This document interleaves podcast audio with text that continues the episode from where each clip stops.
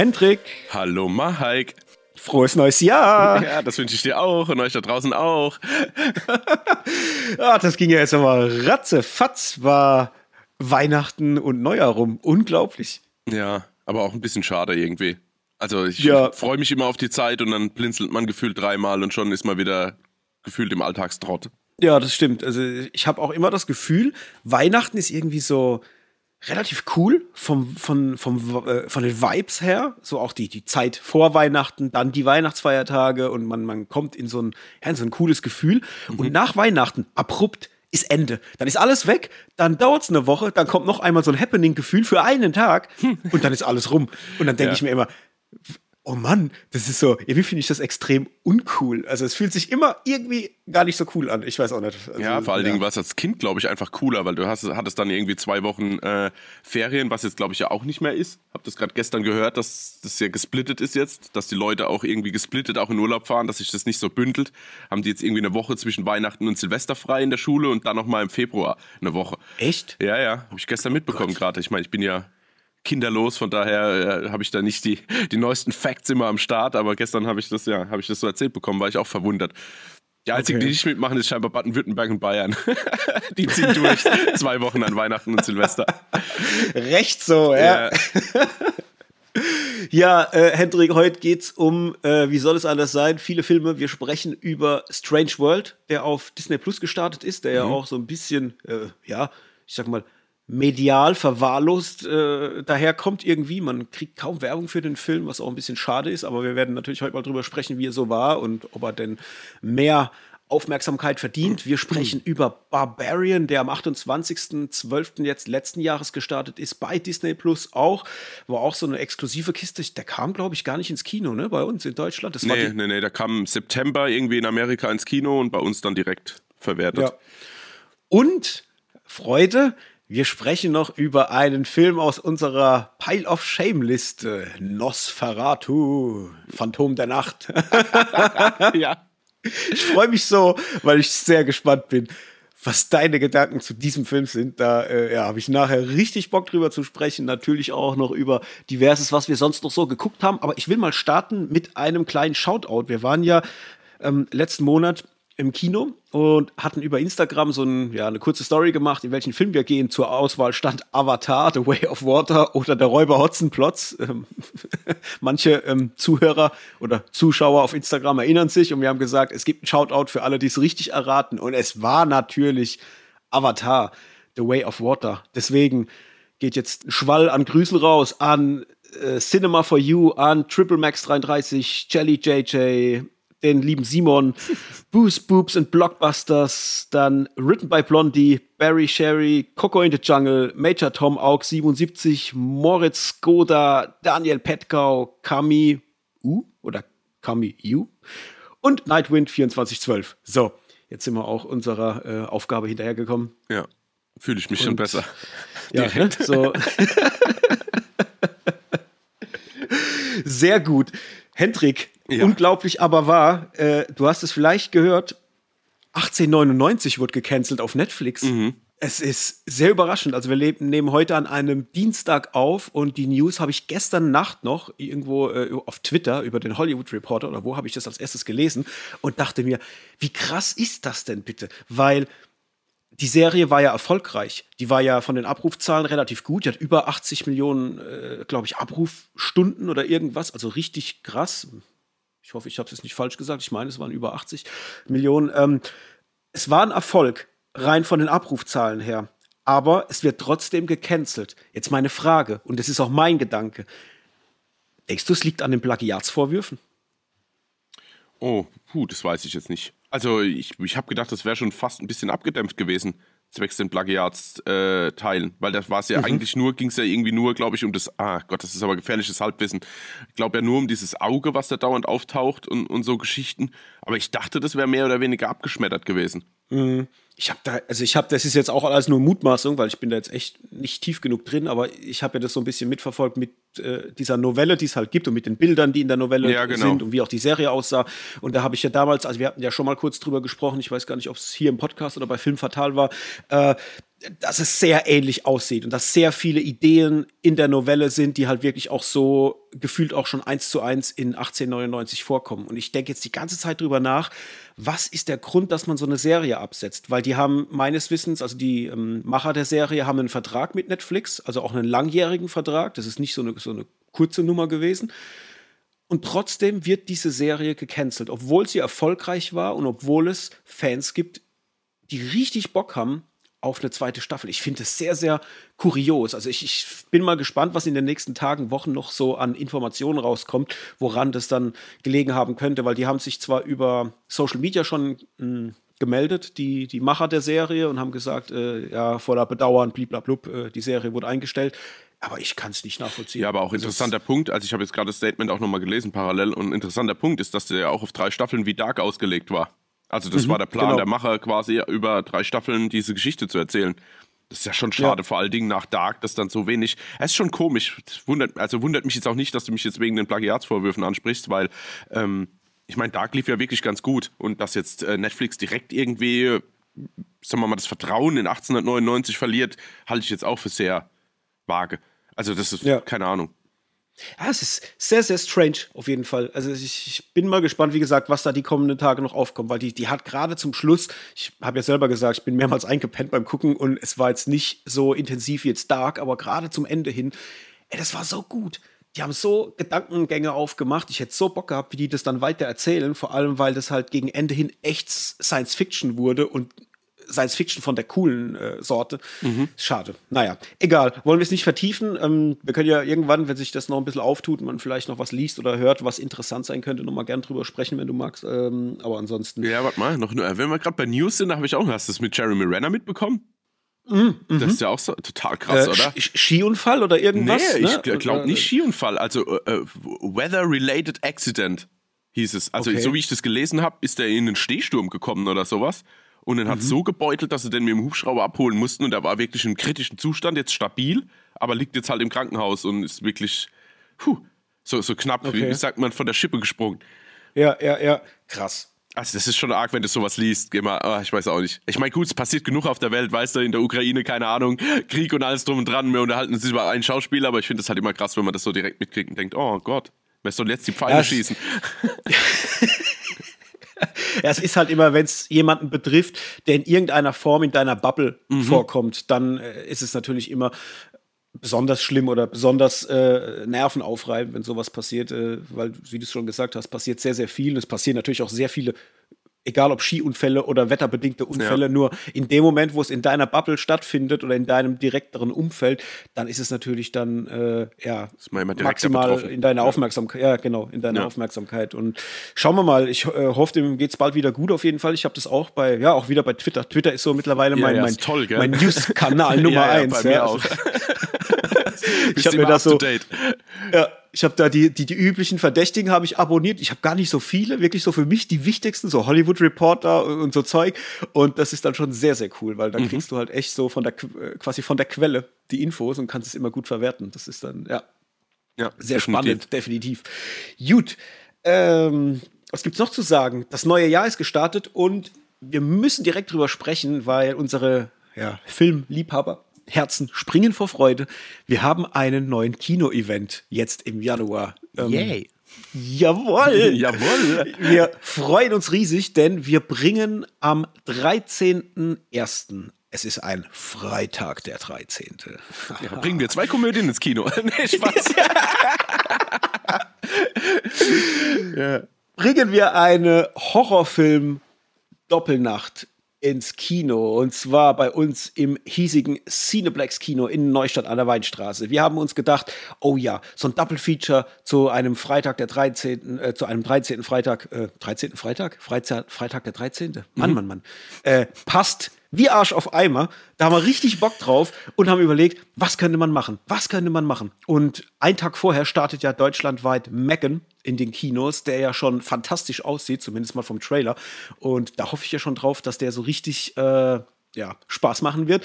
Und dann haben wir überlegt, was könnte man sich noch angucken? Was könnte man in so eine Doppelnacht reinpacken? Und wir beide sind ja bekennende Fans eines gewissen Filmes, der in unseren Augen zumindest eine richtige kleine Horrorperle darstellt und ja, der einfach mehr Beachtung braucht, der vor einer ganzen Weile schon in den Kinos war und den wir jetzt wieder in die Kinos bringen oder ins Kino bringen. Hendrik, welcher Film ist es denn?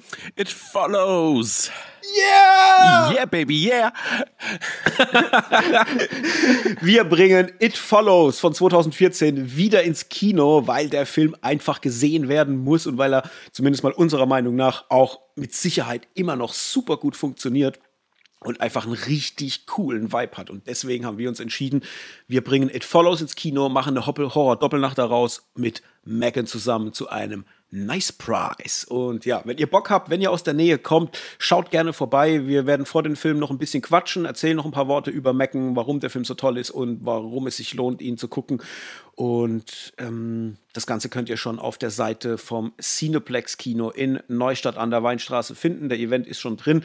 Da wird sich jetzt die kommenden ein, zwei Tage noch alles äh, auch ergeben auf Social Media. Ihr kriegt auf jeden Fall noch Info über unsere Twitter als auch über unsere Instagram-Seite. Das gleiche dann auch über die Instagram-Seite vom Cineplex Kino in Neustadt. Und dann hoffen wir, dass wir euch zu Gesicht bekommen und ein bisschen quatschen können über Horrorfilme und alles sonst, was euch noch so einfällt. Also wenn ihr aus der Gegend seid und habt Bock da mit uns ein bisschen ja, eine gute Zeit zu haben, Horrorfilme zu gucken, und ein bisschen am Popcorn zu naschen, dann ist das der richtige Tag. Aber nicht zu laut, so. sonst eskaliert der Hendrik. genau. Nur mit Blobschutz vom Mund. Ja. ja, also wie gesagt, da machen wir noch ein bisschen Welle und noch ein bisschen Werbung die Tage, aber das sei schon mal vorne weggeworfen. So, Daily Business, was gab's zu gucken zuletzt? Ähm, was war denn dein, hast, hast du was so als erster, was war denn dein erster Film im, im Jahre 2023? Jetzt mal oh, unabhängig, oh, dass, ob wir vielleicht auch heute darüber reden, aber gab es einen, den, den, du jetzt äh, im neuen Jahr als erstes geguckt hast? Äh, Fällt dir der ein? Ja, also das war tatsächlich äh, Strange World. Mhm, okay. Also über den wir jetzt heute natürlich äh, offiziell sprechen. Das war so der, der erste. Und der letzte im letzten Jahr war ein wirklich kompletter Rewatch und das erste Mal tatsächlich seit dem Kino ein kompletter Rewatch von The Batman. In mhm. ähm, Anwesenheit äh, meiner Freundin und ihres Bruders die ihn beiden noch nicht gesehen hatten. Und da ja, dachte ja. ich, weil der Bruder hat das ganze Jahr damit verbracht, Top Gun 2 zu schauen. Gefühlt schaut er den jedes Wochenende. Ist völlig gehypt, was aber super interessant ist, weil äh, der ist, äh, wie alt ist denn der? 26 oder sowas? Und mhm. hat jetzt nicht unbedingt den Kontakt mit dem ersten Teil und den hat der zweite völlig weggeflasht. Der war, glaube ich, dreimal im Kino, hat dann direkt gekauft auf Amazon, also online und dann ging es ab. Gefühlt jede Woche. Hat er auch den ersten dann geguckt? Ja, das weiß ich nicht. Das müsste ich mir nochmal nachfragen. Ich glaube nicht, dass er den so auf dem Schirm hat. Das also wäre mal interessant zu ja. wissen. Wenn er den dann guckt, wie er den wiederum äh, empfindet. Ne? Mhm. Das, das, das wäre mal spannend. Mach, äh, mach, mal da ein bisschen Druck. Der soll den mal gucken. Ja, ich mache, ich mache hier mal ein bisschen Recherche und teile das das nächste Mal mit hier im Podcast. Ja, ähm, ja aber äh, lange Rede, kurzer Sinn. Wir haben The Batman geschaut und ich war erstmal ein bisschen so mal, mal gespannt, wie es so ankommt.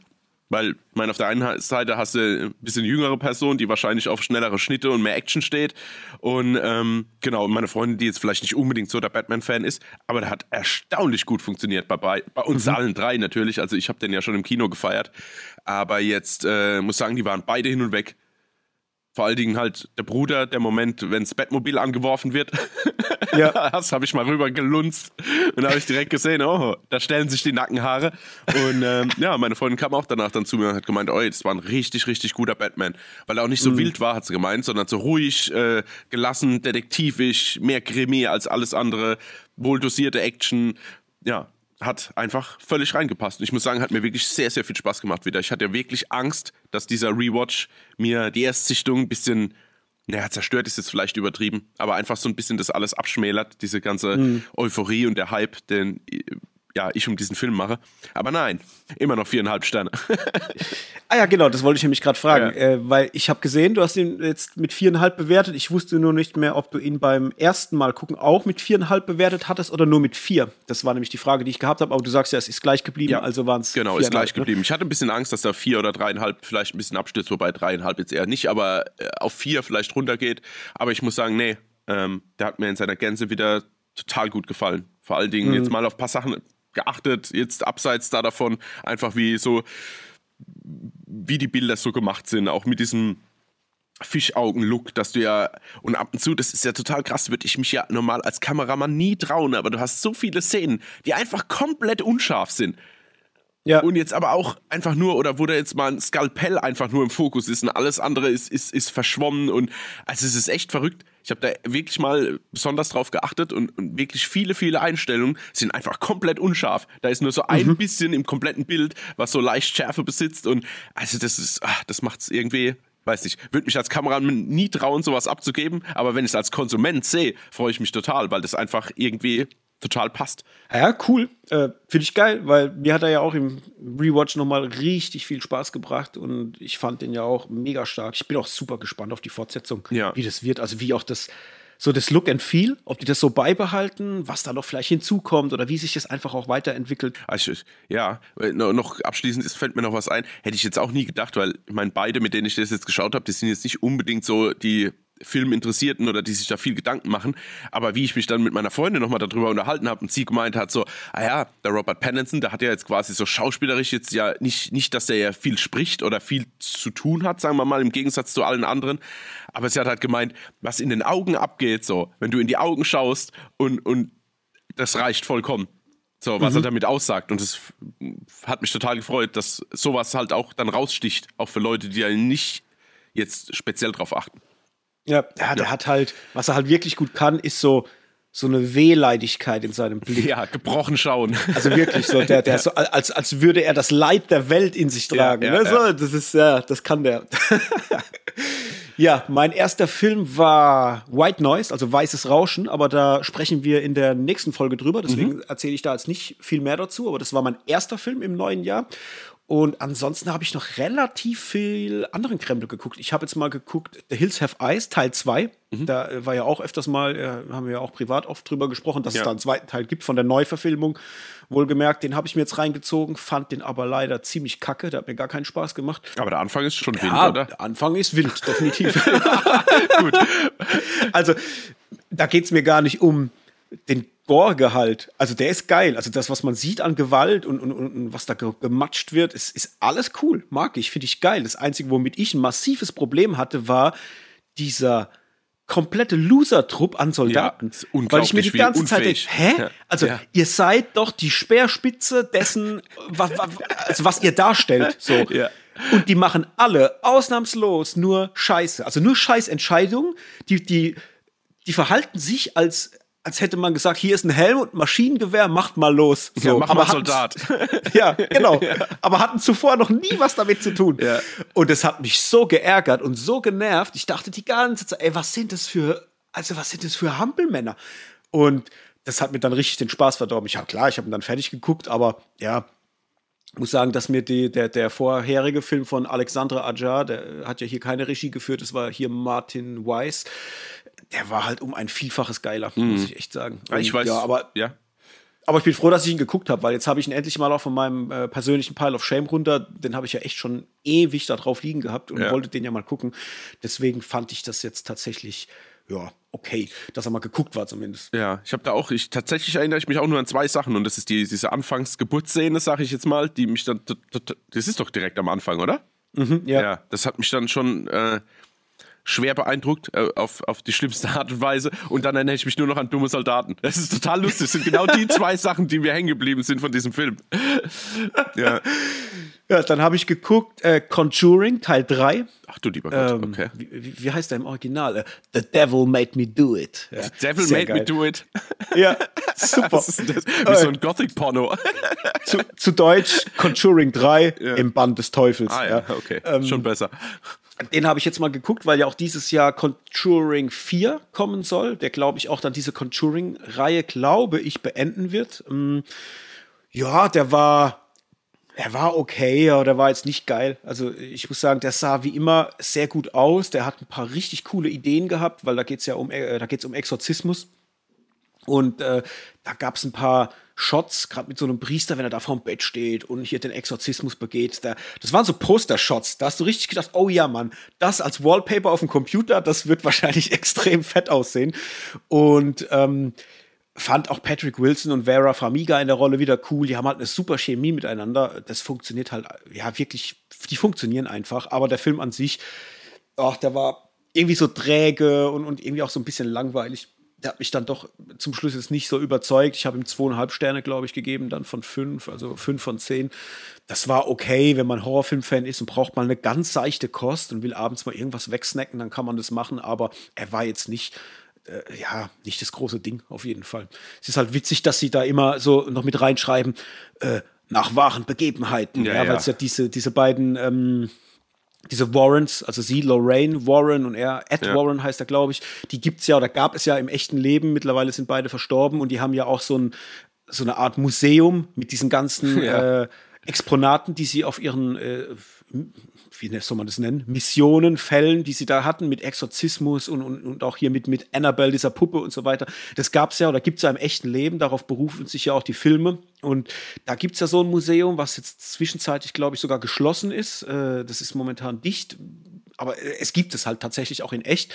Und das finde ich dann immer so witzig, wie sie dann nach wahren Begebenheiten, aber bauen halt einen maximal aufgeblähten äh, äh, äh Film daraus. Ja, das mm. ist dann mhm. immer ja, sehr, sehr witzig. Du wolltest was sagen gerade, habe ich gesehen. Ja, ich interessant finde, wieder halt 39 Millionen gekostet, 206 Millionen eingespielt. Es ja. ist halt schon eine Gelddruckmaschine, gell? Hm. Also ja, es ist halt mega erfolgreich. Ne? Das ist, ich finde es auch immer verrückt, wenn ich es lese. Ja, Ne, finde ich auch. Und wieder hier halt Produzenten James Wan, klar, der hat es ja alles ins Leben gerufen, aber auch Peter Safran, der neue, einer der Head ja. of DC Universe.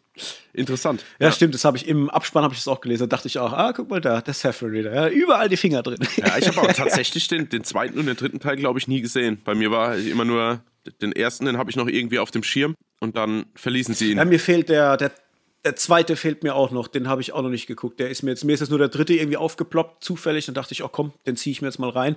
Der zweite steht noch aus. Ich glaube, aber äh, Horrorfans, wenn ihr es besser wisst, schreibt es uns irgendwo in die Kommentare. Ich meine, dass der zweite der ist, wo es mehr um die Nonne geht, ne? In diesem Bild, dieses Nonnenbild, was dann, äh, wo, wo es auch The Nun gibt. The Nun wiederum basiert ja quasi oder ist ja ein Spin-off zu Conjuring zu dem Teil, genau. wo diese Nonne schon drin vorkommt. Das ist, glaube ich, der zweite Teil, wenn ich mich nicht täusche, weil ja, ich habe ja, den ja. ersten gesehen. Ja. Scheint mir auch so, ja. Weil den ersten habe ich gesehen und da war nichts mit einer Nonne, wenn ich mich noch recht erinnere. Ja.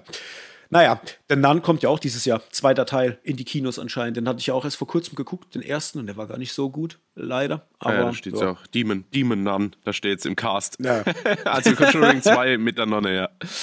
Genau, der fehlt mir noch. Äh, das ist witzig, weil das Spin-off habe ich geguckt, aber halt nicht den Vorfilm dazu. Ja, ja, lustig vor allen Dingen. Der zweite ist jetzt auch tatsächlich auch wieder von James Wan. Mhm. Und wieder auf 40 Millionen gekostet, 321 eingespielt. Ey, es ist, es ja, ist so heftig. Ja, die Leute sind halt geflasht, wenn es um Horror geht. Das, das ist halt ja, was, aber diese Art von man Horror die Leute. Halt. Ja. ja. ja. Und ich glaube, es liegt halt auch daran, die haben halt echte gute Chemie. Mhm. Also Vera Famiga und, und hier äh, Patrick Wilson, die funktionieren halt in dieser Konstellation super. Das haben die jetzt auch in diesem dritten Teil. Die haben halt so eine, so eine romantische äh, Chemie zueinander, das hat auch in diesem dritten Teil, äh, die, die hätten mir, ganz ehrlich, gebt mir eine Romcom mit den beiden, die hätte ich mir auch angeguckt. So. Das ist, ja, genau. Die haben echt, das, das ist krass, wie, wie gut die miteinander funktionieren. Also das hat, das war sehr, sehr herzlich, in, in, obwohl es ein Horrorfilm war. Ja. Hey, dann habe ich geguckt, Achtung, ich weiß gar nicht, ob dir das was sagt. Sagt dir Wormwood Apokalypse was?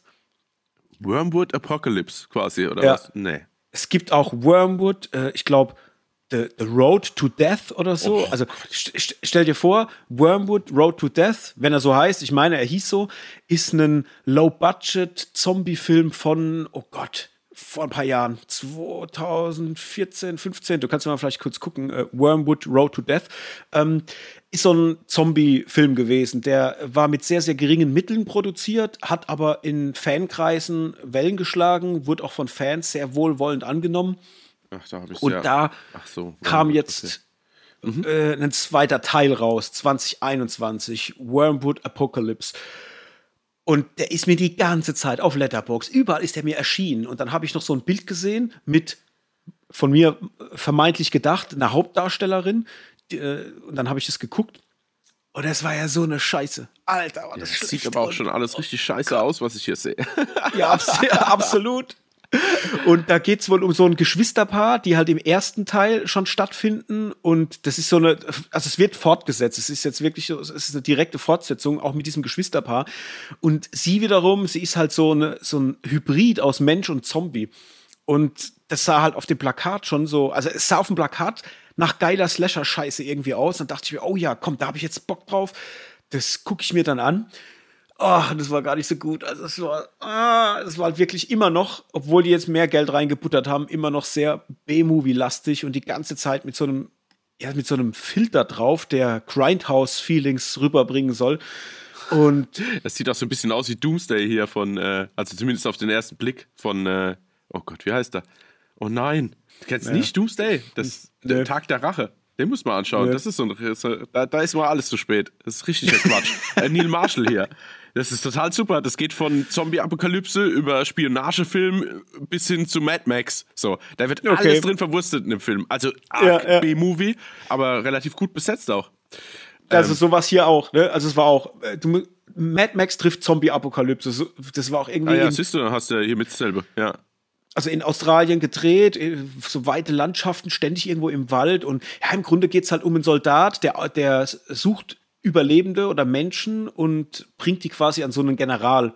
Und der wiederum versucht dann halt mit diesen Menschen, der benutzt die als Probanden, um ein Heilmittel gegen diese Zombie-Apokalypse zu finden. Und dann, ja, passiert halt alle mögliche Scheiße. Also das war echt, ja, es war nicht gut, es war gefühlt verschwendete Lebenszeit.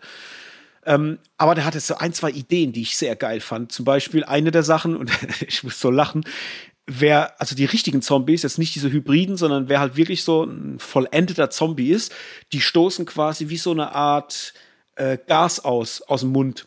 Also die, ja. sie haben wie so eine Art Gasauswurf. Und mit diesem Gasauswurf kann man zum Beispiel äh, umgebaute Automobile betreiben. Also sprich, die, dieses Gas wird verwendet, um Treibstoff zu generieren. Und dann haben die halt zum Beispiel hinten in so, einem, in so einer Vorrichtung, wirft er sich halt so ein Zombie in den Kofferraum und dadurch kann halt das Auto fahren, ja, durch dieses Gas, was da halt produziert wird. Und so Sachen, das fand ich dann halt sehr witzig. Ich muss sagen, ey, geile Idee, richtig cool, aber ja, an sich halt eher, ja, ein sehr schwieriger Film. Ich glaube, da muss man maximaler B-Movie-Fan sein, dass man das irgendwie abfeiert. Bei mir war es dann irgendwie zu anstrengend. Deswegen, ja, war das leider nicht so dolle. Okay. So, das war Wormwood. Dann habe ich noch einen Whodunit geguckt. Ähm, oh Gott, ist, wie hieß denn der? Ich habe nur hier den, den, italienischen, aber das kann ich nicht lesen. Äh, Seven, Seven Womans and the Murder oder sowas heißt der, glaube ich, im Englischen. Okay. Das ist eine Netflix-Produktion, äh, eine italienische. Ne, Quatsch. Das ist eine Warner Brothers Produktion. Warner Brothers Italien hat den produziert und der ist jetzt gerade auf Netflix, glaube ich, zu gucken.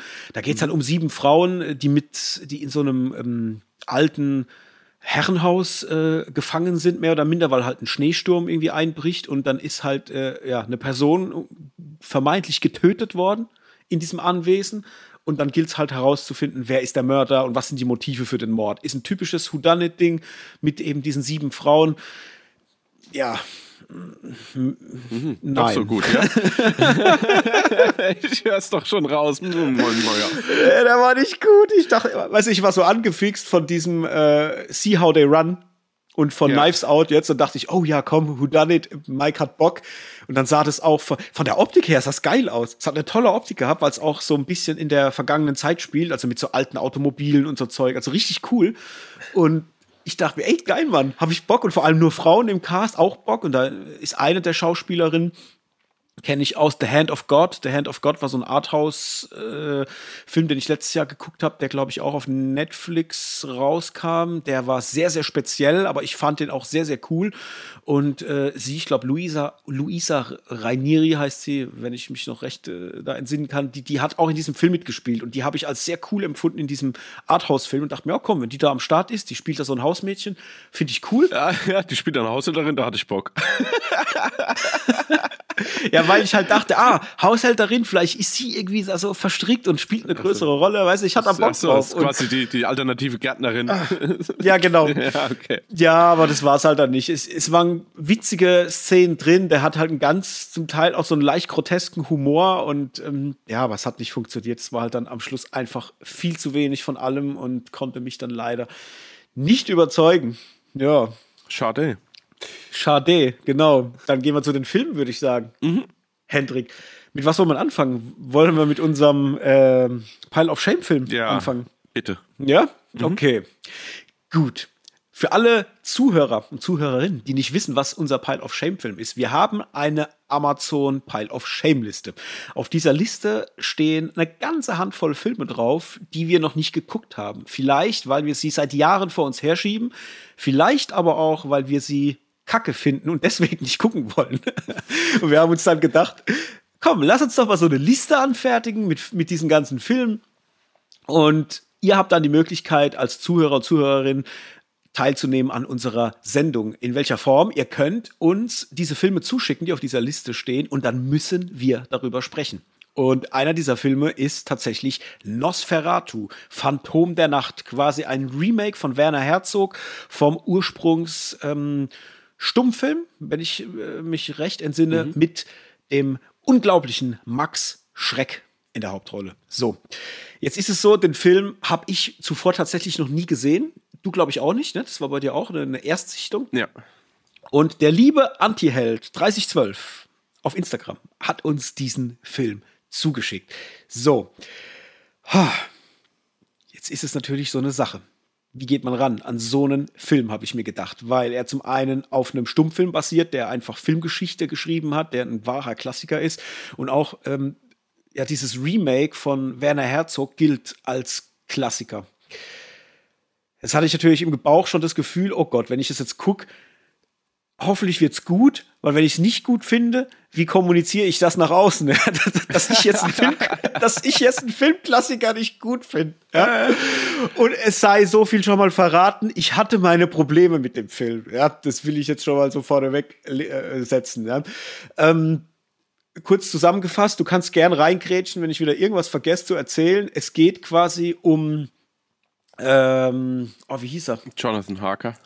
Genau, Jonathan Harker, der nach äh, Transsilvanien ähm, reisen soll, um eine Immobilie an Graf Dracula zu verkaufen, beziehungsweise die, die, ja, den Verkauf zu verhandeln. Mhm. Darum geht es im Grunde. Und ja, äh, Graf Dracula wird glaube ich, auf die Frau von Jonathan Harker aufmerksam über ein Foto oder irgendwas ja. und ähm, beißt dann Jonathan Harker und reist nach Wismar zurück, wo Jonathan Harker herkommt und bringt ja die Pest mit nach Wismar. Mhm. Das ist so, so, das Hauptsächliche, oder? Und sucht quasi die Frau auf oder, oder ja, genau, ja. vereinnahmt von der Frau ja. von Jonathan Harker. Sie wiederum äh, Lucy Harker gespielt von Isabel Adjani. So, Jonathan Harker wird von Bruno Ganz gespielt, ist vielleicht auch erwähnenswert, weil mhm. ist auch ein relativ bekannter deutscher Schauspieler. Habe ich zuletzt gesehen in The House That Jack Built von. Ähm, Ach ja, stimmt. Ja, Lars von Trier. Unser, ja, genau. Ähm, da hatte ich ihn zuletzt auf dem Schirm gehabt. Und Graf Dracula natürlich gespielt vom, ich sag mal, vorsichtig, dem großartigen Klaus Kinski. Ach ja. Ich würde sagen, lass uns mal die Bälle ein bisschen hin und her spielen, weil ja. es ist Film, ich muss wirklich sagen, es fällt mir gar nicht so einfach, jetzt über den Film so, so eine richtige äh, Kritik, wie ich es sonst so mache, zu sagen, weil das Schwierige bei mir war, ich hatte mit dem Film sehr wenig Spaß kann ihn aber, kann aber nachvollziehen, warum er so einen hohen Stellenwert hat. Also grundsätzlich war mein größtes Problem, dass er sich für mich erstmal angefühlt hat wie so ein ZDF-Fernsehfilm. Ähm, mhm. Ich hatte jetzt nicht das Gefühl, ich gucke so eine richtige Produktion, sondern es hat sich angefühlt wie ein Fernsehfilm irgendwie, der im TV laufen könnte. Und hatte das, das erste große Problem damit, wenn man diese Szenen sieht, die da ähm, in Wismar spielen oder dem vermeintlichen Wismar, ich weiß gar nicht, ob sie wirklich in Wismar gedreht haben. Ich glaube in Holland ähm, irgendwo. Ja, das hat sich so so billig angefühlt. Mhm. Also so, so, so, so, so einfach, als hätte man irgendwie nicht richtig Budget gehabt oder irgendwas. Es hat sich irgendwie, das ist vielleicht aber auch einfach der Zeit geschuldet, aus der er stammt. Er ist von 1979. Ähm, wobei ich aber sagen muss, ich kenne auch andere Filme von 79, ja, halt deutlich glaub, besser aussehen. Ich glaube, Alien ähm, ist von 1979. Ja. Also es soll jetzt nicht der direkte Vergleich natürlich her, aber es, es, es ging schon besser, ja.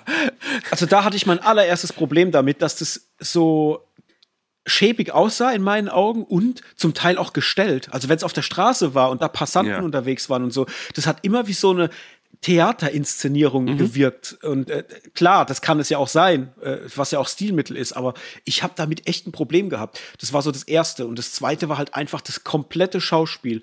Ich fand es alles zu überzogen, zu drüber, zu theatralisch und halt zu sehr Theater. Also mir war es halt einfach zu sehr Theaterschauspiel, als dass mich das irgendwie vereinnahmen konnte. Und ich muss sagen, ja, Klaus Kinski hin und her.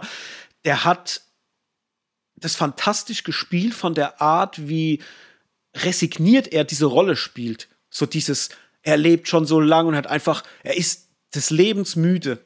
Das habe ich gespürt. Das hat er mir wirklich rübergebracht. Aber der ganze Rest, das war mir alles zu, zu langatmig, zu theatralisch, zu, zu unspannend erzählt und äh, war irgendwie zu, zu kunstvoll. Das war mir zu künstlerisch. Ich glaube, ja, ich habe mit diesem Künstlerischen so irgendwie ein Problem gehabt. Aber war, sorry, aber war, also ich bin deiner Meinung erstmal überhaupt, aber war das jetzt unbedingt künstlerisch?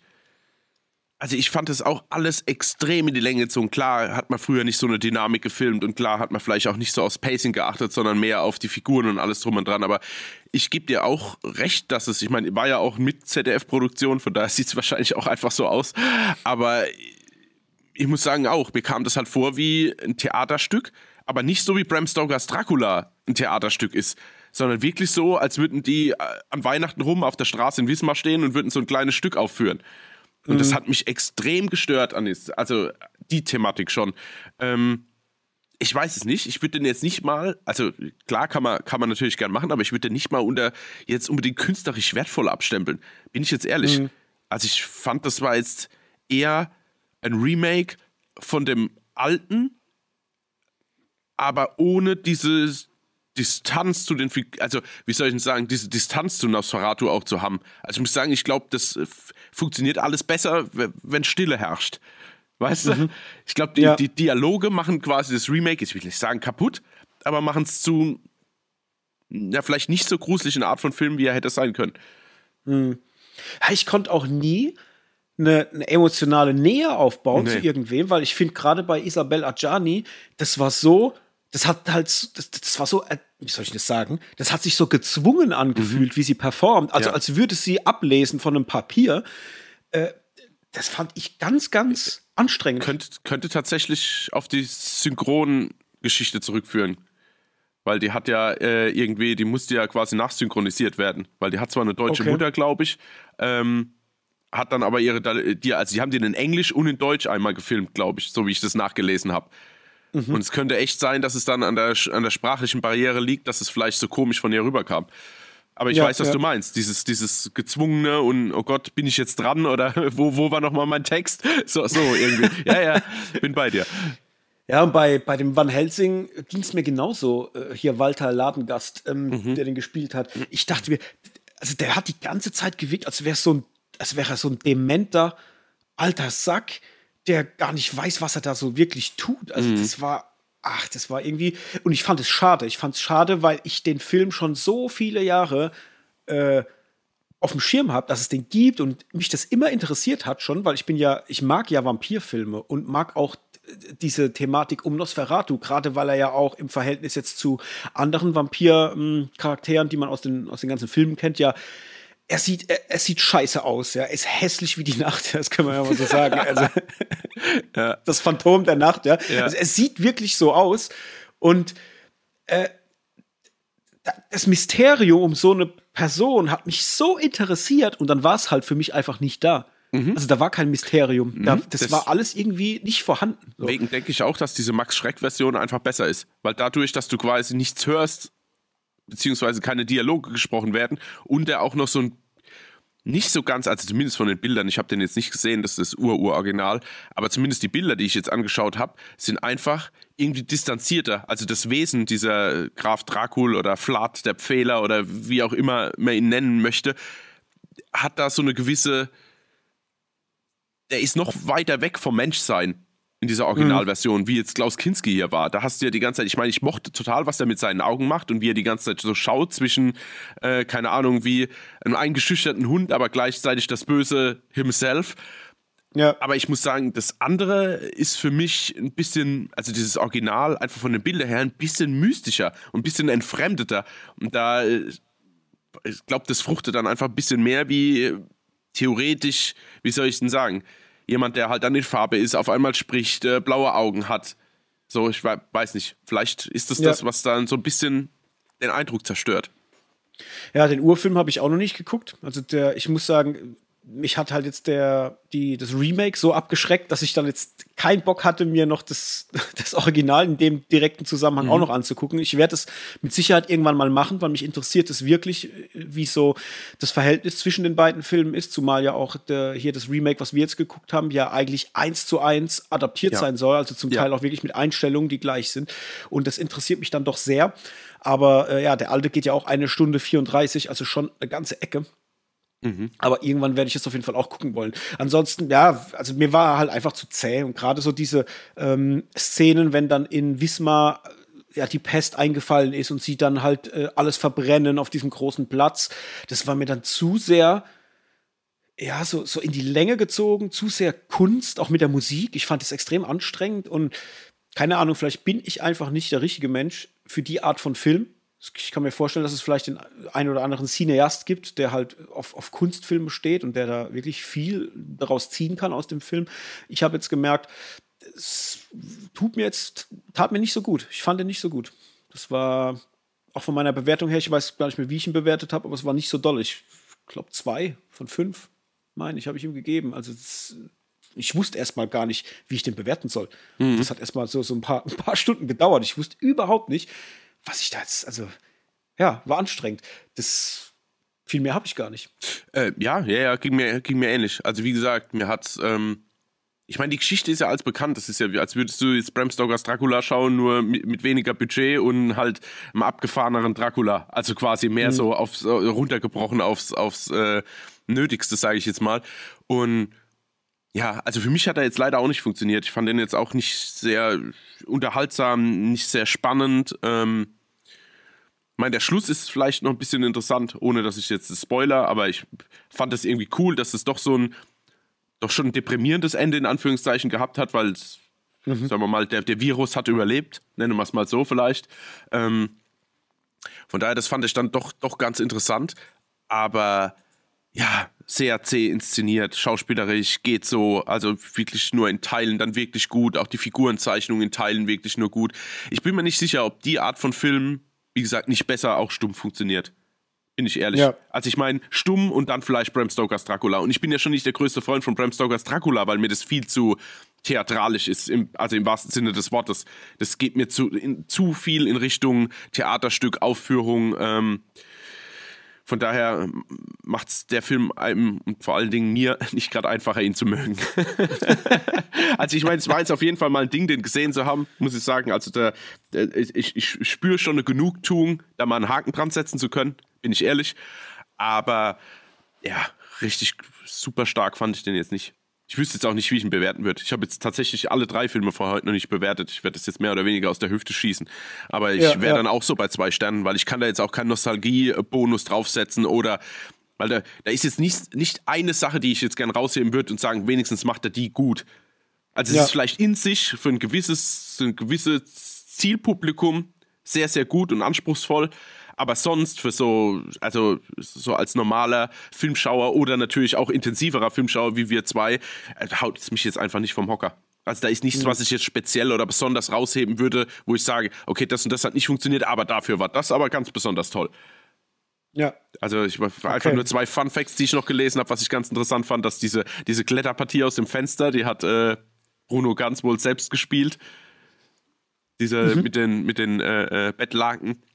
Und ja, dass ja. Werner Herzog quasi in den, in den Ratten rumgewühlt hat. Da ist doch diese Anfangs-, also diese Sequenz hier am Hafen, wenn die da diese, diese ah, ja. Särge durchwühlen, ja. das war ja Werner Herzog ja. selbst, weil keiner irgendwie von der Crew hatte irgendwie Lust, da in den äh, gebissen zu werden und in den Ratten rumzuwühlen.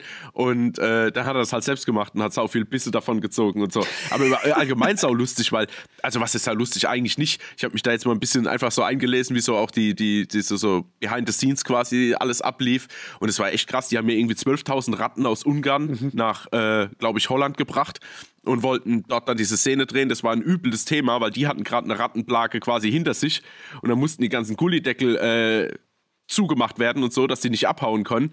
Dann waren die, die, die Ratten auf der Reise, haben kein Wasser, kein Essen bekommen, ja, haben sich schon angefangen selbst aufzufressen auf dem Weg quasi ja. nach Holland, kommen dann dort an, dann stellt Werner Herzog fest, Achtung, jetzt sieht man mal, was für ein Penner das auch ist, sorry, es tut mir leid, aber ähm, kommen die Ratten dort an, stellt er fest, er wollte schwarze Ratten, das sind jetzt aber weiße Ratten. Und dann mussten die gefärbt werden. Das sind die in kochen heißes Wasser quasi getunkt worden und dann in Farbe, dass es direkt hält. Wo ich denke, Boah. ey, Fucker, ey. Also ich meine, okay, gut, krass. andere Zeit und so, aber trotzdem, das muss ja wohl wirklich nicht sein. Auch wenn ich jetzt keine Ratte als Haustier möchte, aber das muss man echt nicht machen. Mhm. Ja. Das, war, äh, das, das mit den Ratten fand ich auch krass. Also ich dachte mir auch die ganze Zeit, oh krass, wie viele. Ja. Weißt du, es ist, äh, da, das war so eine, auch, es gab ja mehrere Szenen mhm. und da hatte ich auch immer gedacht, oh verrückt, wie viele Ratten die benutzen in diesem Film. Ja, ja, ja. ja. Oh, das ist krass, das wusste ich nicht mit, ähm, mit dem Einfärben. Das ja. ist ja äh, äh, schon eine miese Nummer. Ja, finde ich auch. Nicht sehr herzüglich. ja, genau. Gut, dann haben wir es doch mit ja. Nosferatu. Also nochmal danke an den Antiheld für ja, den Dank. Film, weil da muss ich wirklich sagen, wenn du ihn uns nicht zugeschickt hättest, der würde wahrscheinlich noch die nächsten zehn Jahre auf meinem Pile of Shame rumliegen. Deswegen ähm, besten, besten Dank an dieser Stelle. Ja. So, jetzt haben wir die Wahl zwischen zuerst Barbarian oder Strange World. Hendrik. Wie immer. Oh, du, das ist mir so egal. Ich bin so dermaßen aktuell. Ich habe gestern, nee, aber am Sonntag, nee, doch am Sonntag Strange World geschaut, gestern Abend Barbarian und heute Morgen Nosferatu. Also ich bin, okay. bin, bin komplett fresh. Es ist mir ganz egal. Gut, dann fangen wir an mit Strange World. Okay. Ich lese mal kurz vor. Nee, ich lese gar nicht vor, weil. Ich muss weil? Gucken, warte, es hat doch. Weil es gibt, glaube ich, gibt es eine richtige Zusammenfassung von Disney? Gibt es, glaube ich, gar nicht. Nee, gibt's nicht. Die haben da nur wie so eine Art riesiger Pressetext, aber der äh, ist nicht wirklich, äh, der geht auch viel auf Hintergründe und auf die so. Synchronsprecher äh, ein. Deswegen. Nö, nicht. Also das, was IMDb sagt, ist die letzte Mission einer Familie von Entdeckern in ein unerforschtes und tückisches Land naja. voller fantastischer Kreaturen gerät durch Differenzen untereinander in Gefahr. Boah, das ist aber schon aber weit weg von dem, was es ja, ist, oder? Auf jeden oh Fall. Ähm, fass mal zusammen, Hendrik. Ja, also wir, der Film beginnt, dass wir Hunter Glade ähm, beobachten, der ein Abenteurer ist und in einem Tal mit verschiedenen anderen Menschen oder menschenähnlichen ähm, Figuren lebt. Und die sind von, einem, von einer Felswand eingeschlossen. Und eigentlich das Ziel von Hunter ist es, hinter diese Felswand zu kommen, um zu schauen, was dort Sache ist. Also er ist Abenteurer, er ist, äh, kennt keine Angst, bekommt dann auch einen Sohn, der allerdings nicht ganz nach ihm kommt, sagen wir es mal so. Also er versucht ihn am Anfang noch, das sieht man in einer kleinen Montage, mit auf sämtliche Abenteuer zu nehmen, um diese Hügel oder diese Felsenkette zu überwinden, stellt aber dann relativ schnell fest, dass der Sohn, oder er möchte es natürlich, also Hunter möchte es nicht feststellen, aber der Sohn stellt fest, dass es nicht sein Thema ist. Er ist nicht so der Abenteurer und dadurch äh, trennen sich beide. Der Vater verschwindet dann auch und taucht nicht mehr auf und dann hat man einen kleinen, ja, kurzen Zeitsprung. Searcher, also der Sohn von Hunter, ist mittlerweile erwachsen, hat auch eine Familie, hat einen Sohn und betreibt eine Farm mit speziellen Pflanzen, die für Elektrizität sorgen. Und eines Tages taucht eine ehemalige Partnerin seines Vaters auf und teilt ihm mit, dass diese Pflanzen an Energie verlieren. Also der Strom wird quasi weniger und dadurch steht auch die ganze Gesellschaft vor einem neuen Problem, nämlich dem Problem, ohne Strom weiterleben zu müssen. Daraufhin begibt sich Searcher dann mit dieser Crew auf die Reise, um rauszufinden, was mit den Pflanzen ist und genau. Soll ich weiter noch machen oder? das, das reicht, jetzt, jetzt, okay, jetzt wird es spoilermäßig nämlich deswegen. Ja, und dann wir, ja, werden halt strange Welten erkundet. Ja, ne? so. genau. Äh, jetzt muss ich kurz vorneweg fragen, hast du ihn auf Englisch oder auf Deutsch geguckt? Äh, ich habe ihn auf Deutsch geschaut. Weil, äh, heißt er Hunter im Englischen? Der heißt doch auch im Englischen Jäger, oder? Jäger Clade und Searcher Clade. Hm, hä? Nee, der heißt doch Hunter Clade und Searcher Clade. Aber halt. Nee, nee, Jäger. Je Jäger Clade. So haben sie ihn doch auch im Deutschen. Ja, ja. Sie haben im Deutschen, der, der heißt Jäger. Ach Gott, stimmt, der heißt der Jäger. Hä, wie komme ich denn auf Hunter? Ja, ja, ja. Ja, wegen Jäger. Ja, wegen, ja, wegen Jäger und Sammler halt. Ja, ja, schon klar. Aber es ist ja komisch. Nee, ich habe den auf jeden Fall auf Deutsch geschaut, aber ich hätte wetten können, dass die die ganze Zeit Hunters sagen. Aber okay, dann habe ich, mich, hab ich mich vertan. Weil Entschuldigung, da ist alles zunichte gemacht, was ich jetzt gesagt habe. Nee, Spaß. Also Hunter, dann halt Jäger. Okay. Weil ich fand die Namen so geil. Also ich fand es so cool, dass der Searcher Clade heißt. Und auch dieses Lied immer, die Clade, die Clade. Ja, ja, genau. Scheiße, das ist so cool. Hast du auch den Abspann zufällig bis Ende geguckt? Oh, ich glaube nicht. Nee. Okay, weil ganz zum, zum Ende vom Abspann singen die nämlich nochmal dieses Lied auf Deutsch und da kriegst du den kompletten Song über die Clade-Familie halt. Ist super. Ich Ach so, nee, das habe ich, das hab ich Das, tatsächlich äh, nicht mehr geschaut. Naja, äh, so, Strange World. Ich fange einfach mal so ein bisschen an. Mhm. Ähm, Strange World war ja oder ist ja von Disney so ein bisschen vernachlässigt geworden, äh, worden wegen dem, was das Marketing und so weiter betrifft, ist ja auch leider grandios gefloppt, ähm, was das Thema betrifft. Was ich ehrlicherweise sehr, sehr schade finde, muss ich sagen, weil jetzt gerade nachdem ich ihn geguckt habe, habe ich so das Gefühl, der hätte im Kino laufen können. Ich fand ihn jetzt nicht schlecht. Es ist für mich nicht einer der, der besseren Disney-Animationsfilme, aber ich fand ihn definitiv nicht schlecht. Also der hat mir, der hat mir Spaß gemacht. Also ich muss sagen, ich habe das alles gemocht. Ich habe die Geschichte gemocht, wenn auch diese Beziehung zwischen Searcher und Jäger äh, äh, so ein bisschen mir zu kompakt ausgefallen ist. Also gerade ähm, Momente so mit Aufeinandertreffen, wo ich gedacht habe, das ist es jetzt. Also das ist jetzt der, der, das ist eigentlich gerade ein sehr, sehr großer Moment, der hier gerade passiert und der wird so schnell weggewischt. Das fand ich irgendwie erzählerisch so ein bisschen fragwürdig. Das hätte ich anders gemacht, auf jeden Fall. Aber habe diese ganze Geschichte um Vater, Sohn, um Erziehung, um seinen Platz im Leben, auch das Thema die Umwelt, äh, wie man mit der Umwelt umgehen muss und, und das große Ganze, wie die, wie die Menschheit funktionieren könnte, indem man sich mehr äh, ja, äh, umeinander und miteinander kümmert. Das fand ich von den ganzen Werten, die in dem Film drin stecken, sehr, sehr cool und fand auch tatsächlich dann den Twist, der irgendwann kommt, unfassbar geil. Also ich, ich hätte nicht damit gerechnet. Ich saß da, das ist passiert und dachte mir so, hä, was kommt denn jetzt?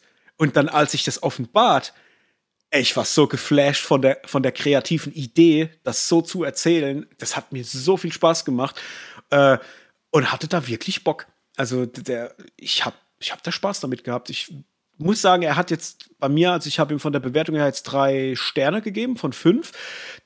Der ist gerade so zu den drei Sternen gelangt. Der war kurz davor, vielleicht auch nur zweieinhalb zu kriegen, weil mir so ein bisschen das Unterhaltungspotenzial gefehlt hat, mh, wie ich es halt von anderen Animationsfilmen kenne. Man hat halt im Kopf immer die großen Pixar-Filme zum Beispiel, die mich halt emotionaler abholen, die vielleicht auch von den Unterhaltungswerten größer sind. Vielleicht war mir auch in dem Fall jetzt auch, ich bin ja so ein Farbenmensch, mir, war dann so die, die Wahl der Farbgebung mh, im zweiten Teil des Films oder im in den zwei Dritteln des, des Films zum Schluss Ja. vielleicht ein bisschen zu viel, also too much, äh, so von Rot und, und, und, und, und Rosa und, und Pink. Das war irgendwie, fand ich das ein bisschen anstrengend. Aber ja, an sich war der okay. Also ich habe da jetzt nichts zu meckern. Also ich kann das nicht verstehen. Und ich fand auch, ähm, weiß es nicht, ob Disney den Film so, so mager bewertet hat oder, oder, oder beworben hat, aufgrund seiner äh, äh, Thematiken auch mit ähm, Homosexualität, die ja auch äh, eine Rolle spielt. Da muss ich auch sagen, ja, haben sie gut gemacht, weil es völlig natürlich sich einfügt. Also ich sag mal, wenn jemand ein Problem beim Gucken hat, dann hat er das Problem wahrscheinlich eher würde ich behaupten, aus persönlichen Gründen, aber nicht aus Gründen, die der Film einem vorgibt, weil der Film, also im Film selbst, ist es eine absolute Natürlichkeit. Also es, es wird, es ist Teil des Ganzen, sozusagen. Und das fand ich schön, dass sie es so verpackt haben. Da gibt es einen Moment, als Jäger Clade mit, auch mit dieser Situation konfrontiert wird, mit, äh, mit dem Sohn und sie einen ganz normalen Dialog darüber führen. Und dann dachte ich mir, wie schön ist das gerade, dass es diesen Dialog einfach so gibt, ohne irgendwas zu, also ohne eine Hinterfragung oder irgendwas, sondern es ist die natürliche Welt. Und das fand ich wiederum sehr schön, dass man den Ansatzpunkt so gewählt hat, ähm, weil in der Welt, in der der Film spielt, es halt so ist, wie es vielleicht in der realen Welt halt auch sein könnte oder sein müsste. Weißt du, so, dass es eine Natürlichkeit einfach darstellt. Ähm, ja, so viel erstmal von mir. Ähm, ja, um jetzt mal auf die Sache direkt einzugehen, äh, fand ich auch. Vor allen Dingen, dass auch nicht einmal so diese Prämisse aufgemacht wird, oh nein, wie erkläre ich das jetzt meinen Eltern? Sondern es war einfach ganz klar. Also das war, da war überhaupt keine Hürde, finde ich. Und das finde ich mal Ja. schön. Also, dass nicht, dass nicht aufgemacht wird, ja, Homosexualität ist normal, trotzdem ist es ein Problem, seinen Eltern mitzuteilen, sondern selbst das war kein Problem. Und das Ja. fand ich irgendwie wirklich, wirklich nett gemacht. Ähm, ja, ich muss sagen, ich, mich wundert's auch, weil der Film ja eigentlich so der, dieser sagen wir mal, Disney-Animations-Weihnachtsfilm gewesen wäre. Also natürlich ohne Bezug zu Weihnachten, aber einfach so, ja, der große Winter-Animationsfilm, sagen wir es mal so, haben ja aber überhaupt nichts irgendwie an Werbung investiert. Da hat man ja so gut wie überhaupt nichts mitbekommen. Obwohl die Kritiken ja jetzt auch nicht, also zumindest zum Teil nicht so schlecht waren. Aber da hat man, glaube ich, einfach selbst nicht dran geglaubt. Und ich finde es verrückt, dass der tatsächlich jetzt ja quasi auf Disney Plus schon läuft und aber gleichzeitig auch noch in vereinzelten Kinos. Also ich habe mhm. das vorhin mal gegoogelt, also den kann man tatsächlich noch im Kino schauen. Ähm, was ich total mochte an dem Film und gleichzeitig dann aber auch die Entscheidung der Macher nicht ganz nachvollziehen kann, ich finde es total super, dass es wie so ein, wie so ein Abenteuer aus, aus so einem Pulp, äh, so, so einem Groschenroman quasi mhm. rüberkommt. Also mit der Musik, mit des, deswegen auch diese, dieses Lied über die Familie und auch die, der Schriftzug, der so teils zwischen Indiana Jones und, und so ein bisschen einfach, einfach Abenteuer-Flair mitbringt. Ähm, das fand ich total super, aber dafür hat es mich dann total genervt, dass quasi sie, wie soll ich denn sagen, ohne jetzt zu spoilern, aber nicht nur in eine Strange World eintauchen, sondern ja eigentlich auch aus einer Strange World kommen. Ja. Weißt du, wie ich meine? Also ich hätte es jetzt ja. lieber gehabt, würden die jetzt aus London oder Madrid oder meinetwegen New York 1927 losreisen um dann mhm. dahin zu gelangen, so als Abenteuerformat. Ja. Das hätte mir wirklich viel, viel besser gefallen. Ich fand es schade, dass es so eine grundsätzliche Fantasy-Stimmung schon von Anfang an, also für das, dass man es so als Groschenroman aufzieht, so als, als, als Abenteuer, was natürlich alle Klischees bedient und arg cheesy vielleicht auch teilweise ist, was jetzt der Film nicht war, aber einfach diese Romane an sich. Ähm, und dann fand ich schade, dass aber die, die grundsätzliche Ausgangsposition schon oder Situation ähm, schon Fantasy-lastig war, weil sie sitzen ja in diesem Tal fest, sie wissen ja quasi nicht, wo sie sind und genau, denken nur, okay, wir müssen über die Berge, um da rauszukommen. Und ja. das finde ich halt ein bisschen, das finde ich einfach ein bisschen schade. Also ich hätte da so eine Abenteuer-Crew schon irgendwie lieber aus der echten Welt begleitet, die dann in so eine Strange World quasi kommen. Das fand mhm. ich ein mhm. bisschen schade, was jetzt aber nicht unbedingt den Film geschmälert hat, weil ich hatte sehr, sehr viel Spaß da damit, muss ich sagen. Äh, ich mochte die ganzen Sidekicks, ich mochte auch die Konstellation der, ähm, der Crew quasi. Ähm, ich mochte auch, wie das dann aufgelöst wurde, dass ja die Mutter eigentlich zurückbleiben wird, dann aber doch geflogen kommt, weil sich ja der Sohn quasi an Bord gemogelt hat und sie dann aber auch quasi die Pilotin dann von diesem Raumschiff wird. Also wie so die einzelnen Zahnrädchen dann ineinander greifen, fand ich schon sehr unterhaltsam und auch irgendwie, irgendwie echt schön gemacht. Ähm, mhm. Ähm, auch der Twist jetzt, ohne dass ich drauf eingehen will, das hat mir sehr gut gefallen, weil einfach diese Entscheidung ja. so, ähm, manchmal ist halt quasi, wie soll ich denn sagen, der, der, der, der erst gedachte Virus gar nicht der schlimmste, so, also über, überspitzt. ähm, ja, ja. Das fand, ich, das fand ich schon sehr, sehr cool, muss ich sagen. Ich mochte das auch alles total, auch die Wandlung dann von diesem, wie hieß er, Klatsch? Ja, ist doch Klatsch, Klatsch. genau. Ähm, fand ich dann auch sehr cool, weil eigentlich denkst du ja irgendwie am Anfang, das ist irgendwie ein Verräter und dann stellt sich jetzt dann später raus und das war dann auch wirklich, wirklich ähm, irgendwie ein schöner Moment. Und ja, ich gebe dir auch recht, als das Aufeinandertreffen zwischen äh, Searcher und Jäger war dann äh, weniger emotional, als ich es eigentlich auch dachte, wie es dann wird. Ich weiß jetzt nicht die Jahres, äh, also die, die wie, wie lange sie sich nicht mal gesehen haben. Ich weiß nicht, was für ein Sprung das macht. 20, 25, 25, 25 Jahre, Jahre, genau, ja. Mhm. Ähm, das war dann schon fast ein bisschen wenig.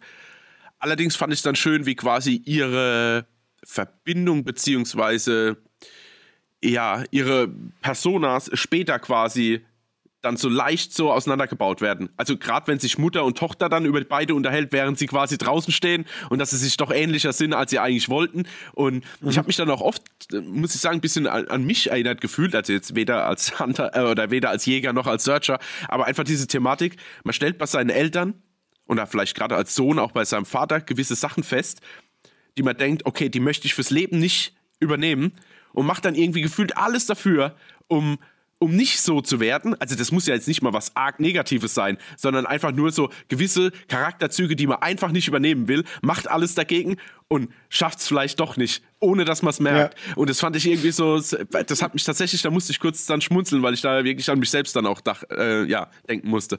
Ähm, aber sonst mir hat es viel Spaß gemacht und ich bin halt auch nicht, ich bin ja auch halt tatsächlich da ein einfaches Publikum, muss ich halt dazu sagen, weil ich habe ich bin nicht der größte Animationsfan und ich brauche auch nicht diese brutalen Messages immer drin. Deswegen bin ich jetzt auch vielleicht nicht der krasseste Pixar-Fan, sondern oh, ich mag einfach mal total schöne Familienunterhaltung.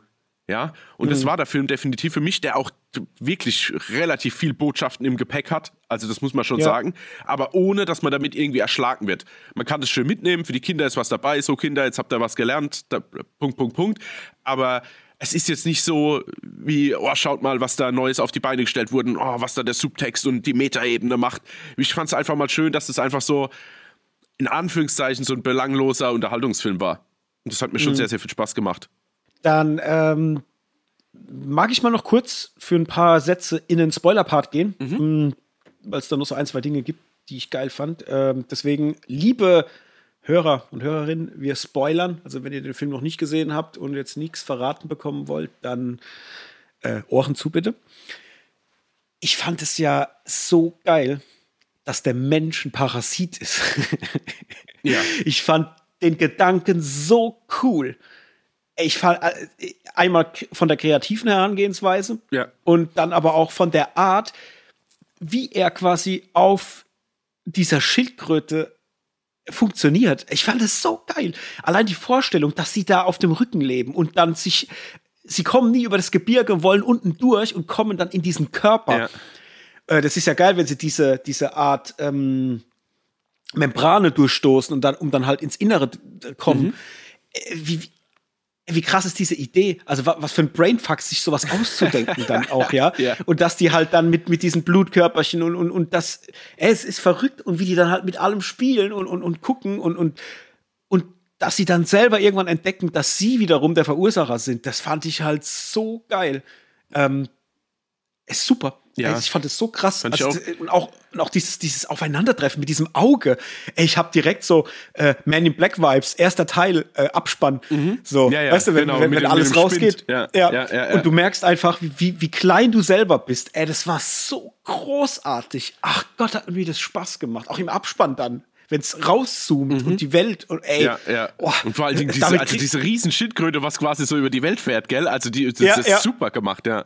Definitiv. Ey, damit kriegt man, damit kriegt man mich halt sofort und ich fand das so cool. Also äh, ja, das hat mir einfach mega viel Spaß gemacht. Und da habe ich halt einfach dann auch so das sehr gefeiert, äh, was da an Message drin steckt. Ne? So dieses alles kann miteinander funktionieren und man muss aufeinander Acht geben und äh, es heißt nicht immer, äh, weil etwas vielleicht augenscheinlich schlecht ist, dass es auch schlecht ist. Ja?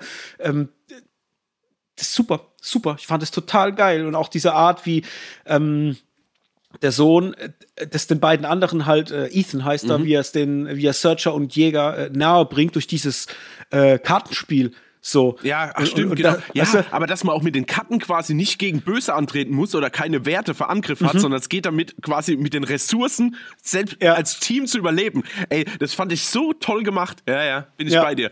Das war richtig geil. Das hat mir so einen Spaß gemacht, das zu gucken. Das war eine ganz, ganz schöne Art, wie man, wie man das den, den Kids, die sowas gucken, auch näher bringen Mhm. kann. Äh, erstes von, von den Werten her einfach, ne? Dass es halt einfach miteinander funktionieren muss und nicht gegeneinander. Und, und halt auch nicht nur, weil einer meint, für sich äh, irgendwas beanspruchen zu wollen, äh, dass das der richtige Weg ist und dass es halt so funktioniert, weil letztendlich es dir ja auch zeigt, dass die Schildkröte, auf der sie leben, ja dadurch gestorben wäre, ja. Und Ja. ey, geil, geil. Ich fand es richtig cool. Also, ähm, Ja, und auch diese kleinen äh, orangenen Teile, die da immer abgeworfen werden von diesem, sagen wir mal, Baum, der auf dem Rücken Ja, ja. von dem anderen Tier steht.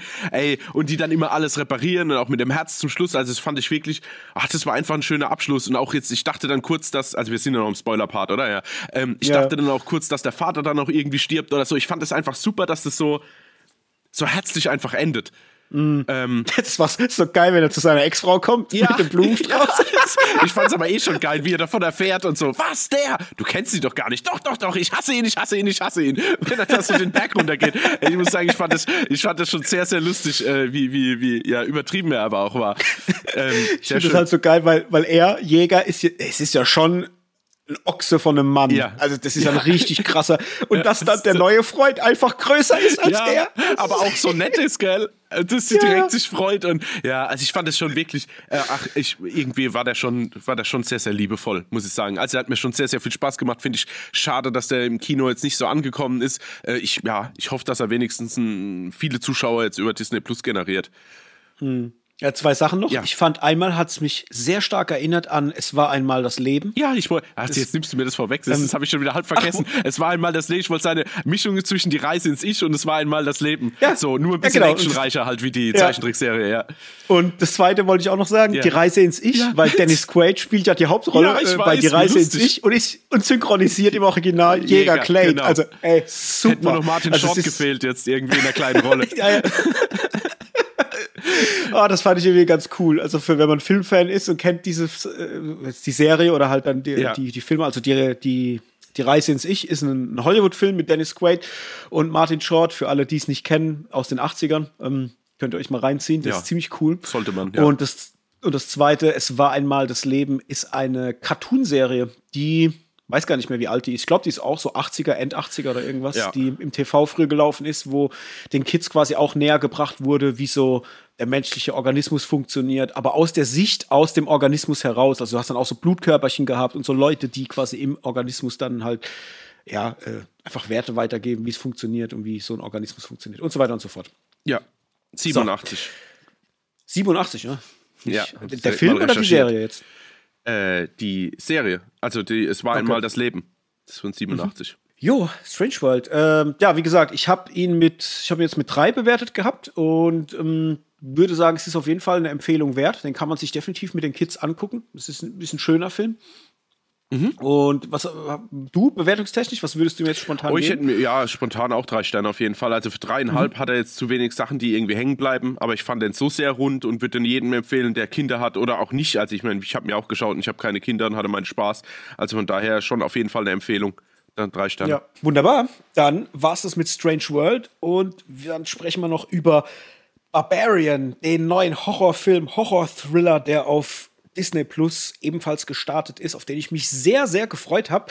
Ähm, so aufgrund der Vorschusslorbeeren, weil man hat überall gelesen, oh mein Gott, das wird einer der besten Filme des Jahres im Horrorbereich und der ist mega gut. Äh, es sah auch vom, vom Plakat, ich bin ja einer, wenn, das wenn ich das Plakat sehe und das einen gewissen Vibe versprüht, dann bin ich immer schon so ein bisschen angefixt. Das war ich auch bei Barbarian. Und ja, wie er so war, wollen wir jetzt mal besprechen. Ich lese mal kurz vor, um was es in Barbarian geht. Eine Frau bucht für ein Vorstellungsgespräch eine Wohnung in Detroit. Doch als sie spät nachts ankommt, sieht sie, dass das Haus doppelt belegt ist und ein fremder Mann bereits dort wohnt. Wieder besseres Wissen beschließt sie, den Abend dort zu verbringen, stellt aber fest, dass es mehr zu befürchten gibt als nur einen unerwarteten Gast im Haus. So. Ich würde sagen, wir machen es vielleicht ähnlich wie bei Strange World. Lass uns mal vielleicht äh, erstmal ohne Spoiler anfangen und vielleicht dann danach in den Spoiler reingehen, weil der Film lebt tatsächlich sehr viel von seinem Überraschungsmoment, der kommt. Äh, deswegen wäre es schade, wenn man da irgendwas verrät. Ähm, versuchen wir vielleicht erstmal spoilerfrei zu bleiben. Ähm, ich muss sagen, ich wusste gar nicht, dass Bill Skarsgård mitspielt. Ich habe mich sehr wenig mit dem Film befasst, weil ich halt äh, gesehen habe, Plakat gefällt mir, äh, so alles, was ich irgendwie so über den gehört habe, irgendwie hat mir gefallen. Und dann wollte ich mich überhaupt nicht in irgendeiner Form spoilern lassen und habe deswegen gar nichts äh, an Informationen aufgesaugt zu dem Film. Deswegen wusste ich nur, Justin Long ist dabei. Das war das Einzige, was ich wusste, mehr nicht. Und habe mich echt sehr, sehr gefreut, als ich Bill Skarsgård gesehen habe. Und finde, dass der Film extrem stark anfängt. Der hat äh, der hat so, so der, der hat so einen Beginn, der dich direkt vereinnahmt, dir ein gewisses Gefühl vermittelt und du ständig nicht weißt, oh, was kommt jetzt auf mich zu? Was passiert jetzt? Du hast immer so eine Vermutung, was passieren könnte, aber es geht tatsächlich nie so richtig in die Richtung, wie man es sich vielleicht vorstellt. Und das macht er wirklich sehr, sehr gut in, im ersten Drittel, vielleicht in der ersten Hälfte des Films. Da wird eine sehr, sehr dichte Spannung aufgebaut. Ich muss sagen, ich war wirklich unter Strom. Ich hatte die ganze Zeit so, so, so ein so, so, so ein Kribbeln im Nacken und dachte immer, oh fuck, was kommt als nächstes? Was passiert jetzt? Ich hatte ja schon die ganze Zeit mit so typischen Genre-Tropes gerechnet, dass das jetzt kommt oder dass das kommt. Und war krass überrascht, was er dann für Richtungen aufmacht. Muss aber auch sagen, dass er ungefähr nach der Hälfte angefangen hat, mich extrem stark zu langweilen. Es einen Moment gab, in dem ich dann im Spoiler-Part reden werde, wo ich direkt wusste, okay, das wird jetzt nichts mehr werden mit uns beiden. Und habe auch dann gerade in, der zweiten Hälfte des Films halt ständig gedacht, warum habt ihr nicht einen besseren Film daraus gemacht? Ähm, da hat er bei mir extrem stark verloren, weil ich finde, er hat eine unglaublich gute, düstere, bedrückende Stimmung, die er aufbaut, mit der er dann leider nicht mehr umzugehen weiß. Und ich finde, er baut ein paar Grundthemen ein, äh, gerade in Bezug auf toxische Maskulinität, wo ich nachher noch ein paar Sachen dazu sagen möchte, die ich auch sehr cool fand, sehr spannend von, von der Denke her, mit denen aber halt einfach auch nichts mehr getan wird. Und diesen extrem starken, guten Horrorfilm, der einer der besten Horrorfilme des Jahres sein soll, habe ich leider nicht gesehen. Ich fand ihn ähnlich enttäuschend, wie für mich Smile dann war, von der Enttäuschung her, so wenn ich den Enttäuschungsgrad äh, mir überlege. Und war dann nach dem Film eher ernüchtert zurückgelassen, muss ich sagen. Mm, das hat er bei mir nicht so ganz geschafft, so zu punkten. Wie war es denn bei dir?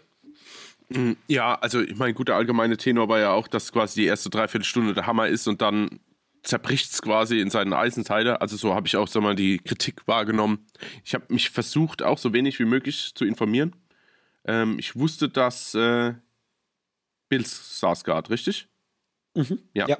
Äh, das wusste ich, dass der mitspielt. Justin Long wusste ich auch, weil das heißt meistens, wenn er auftaucht, so geht's bergab. das war so der Grundtenor, den ich quasi gehört oder beziehungsweise gelesen habe davor. Ähm, ja, ich fand es am Anfang super, super atmosphärisch.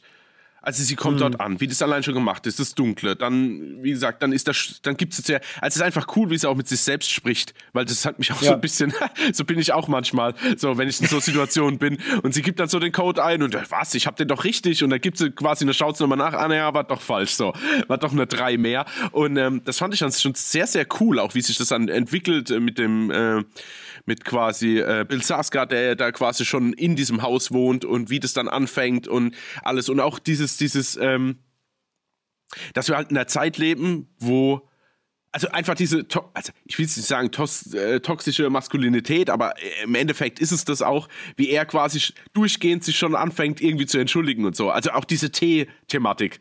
Ja, also ja. wie sieht äh, er diesen Tee macht, er merkt, okay, sie hat nicht getrunken, alles klar, sie hat Angst, dass er was reingemacht hat, zum Beispiel. Also ich fand es super, wie damit gespielt wird, aber gleichzeitig wird mir, also er ist schon extrem sympathisch, also Bill Sarsgaard, aber trotzdem hat er irgendwie nochmal so, äh, man weiß immer noch nicht genau so, wo es hingeht. Also mhm. Also das können wir dann später nochmal äh, im Spoiler-Part irgendwie besprechen, aber das fand ich schon sehr, sehr krass gemacht und ich fand es einfach total atmosphärisch und dachte, oh, wie, wie gut ist das wirklich auch alles von der Beleuchtung, von der Straße her. Auch wenn sie am nächsten Tag dann ähm, quasi aufwacht und man wirklich mal diese Straße sieht und dann auch dieser ja. düstere Legendenmoment, wenn quasi dieser eine äh, gerannt kommt und sagt, gehen Sie nicht in das Haus, gehen Sie nicht in das Haus. Und sie rennt natürlich ins Haus. Das hat mich total hier an den Anfang von Düstere Legenden erinnert, wo, wo mhm. dieser, wo dieser äh, Tankstellenwart dann kommt, nein, nein, steigen Sie nicht in das Auto. Und sie fährt natürlich weg, weil sie denkt, ja, du Incest Hillbilly, ey, von dir ziehe ich direkt mal den Riss und dann, ja, wissen wir alle, was passiert.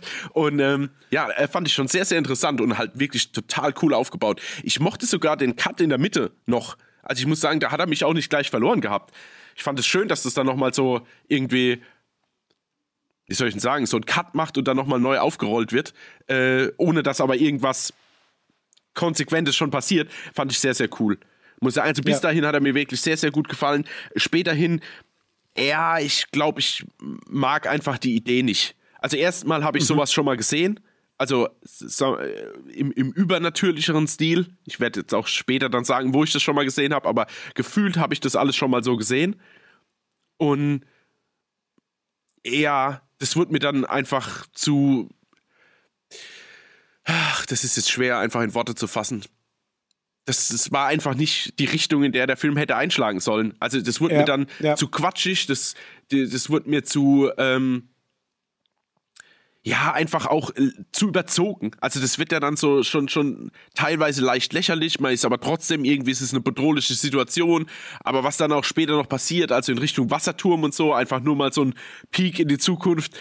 Ach Gott, fand ich das unglaublich. Also es war einfach Quatsch. Wobei ich den Rückblick noch cool fand. Also, mhm, ja, ja, den, ja. Den, genau. Aber du wolltest, glaube ich, schon in den Spoiler-Part wechseln, richtig?